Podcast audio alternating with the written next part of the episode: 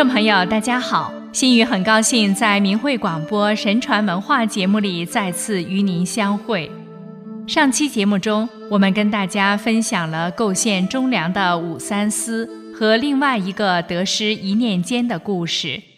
作为人算怎如天算，莫为名利所趋的系列例证，今天接着讲另外两个故事：贬正排贤。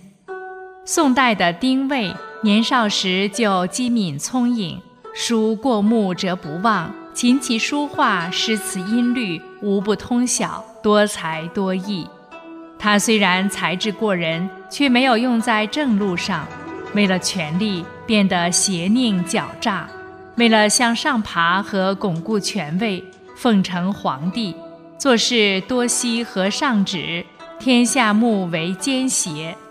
他鼓动皇帝大兴土木，建造了一批豪华宫殿，耗费了大量的民脂民膏，先后做了宫、刑、兵三部尚书和宰相，显赫一时。诗人穆修为人正直，从不趋炎附势，诗做得非常好，又很出名。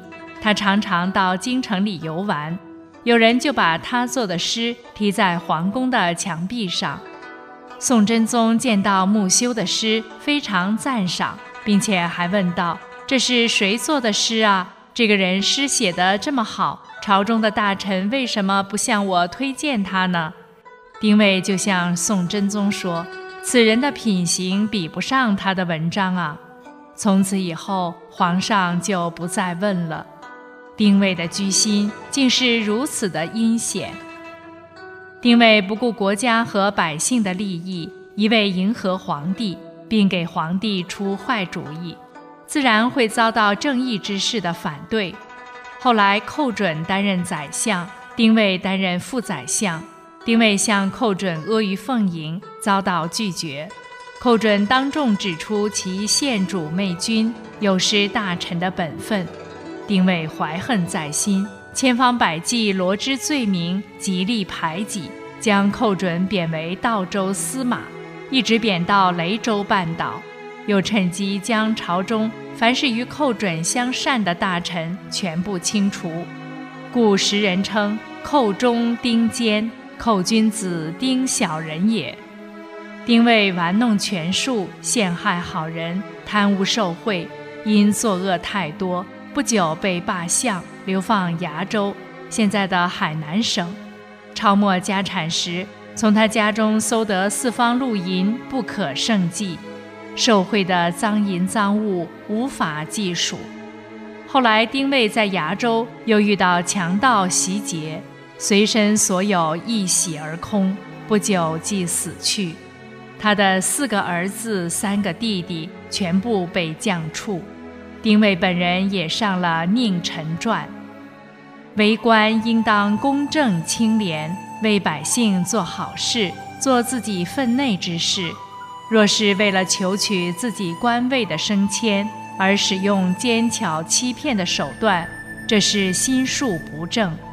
自古以来，小人得到功赏权势，用尽艰辛诡计，以为权位威势可保长久。嫉贤妒能，欺压百姓，怎知因果不爽，天理循环报不畅，权势只在一时，转眼之间一朝失势，其结果害人终害己。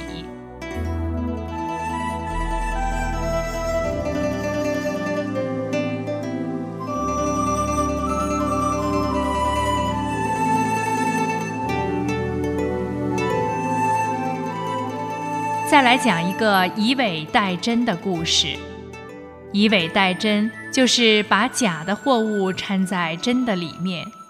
清代年间，有一个福建人顾某住在江苏省江阴县，偷偷的卖假银子。他带着假银子到市场上，居然没有人能够辨得出真假来。但是假银是无法超过十天的，若是超过了十天。假银就会现出本质来。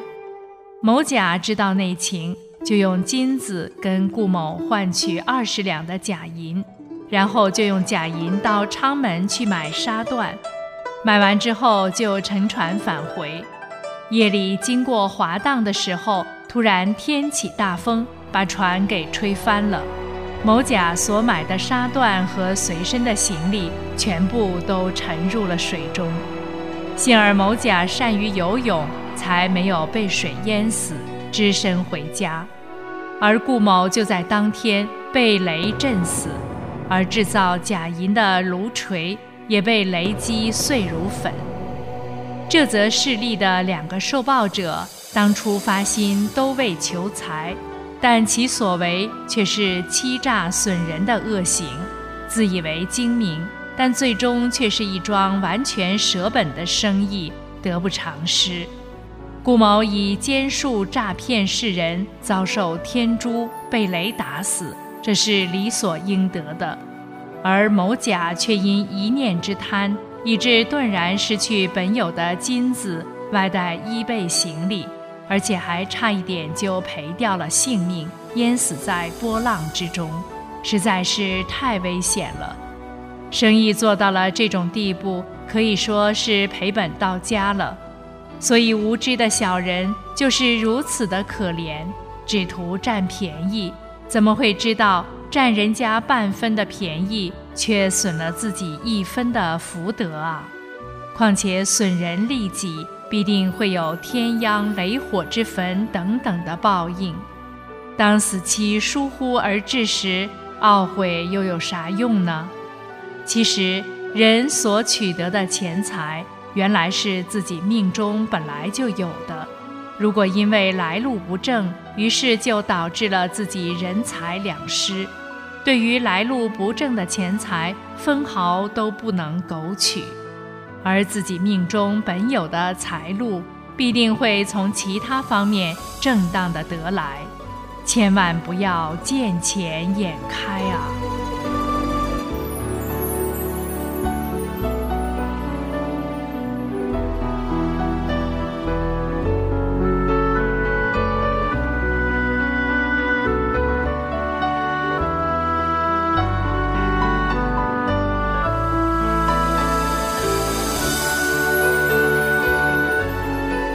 好，今天的故事就讲到这里。心语感谢您的收听，下期节目再会。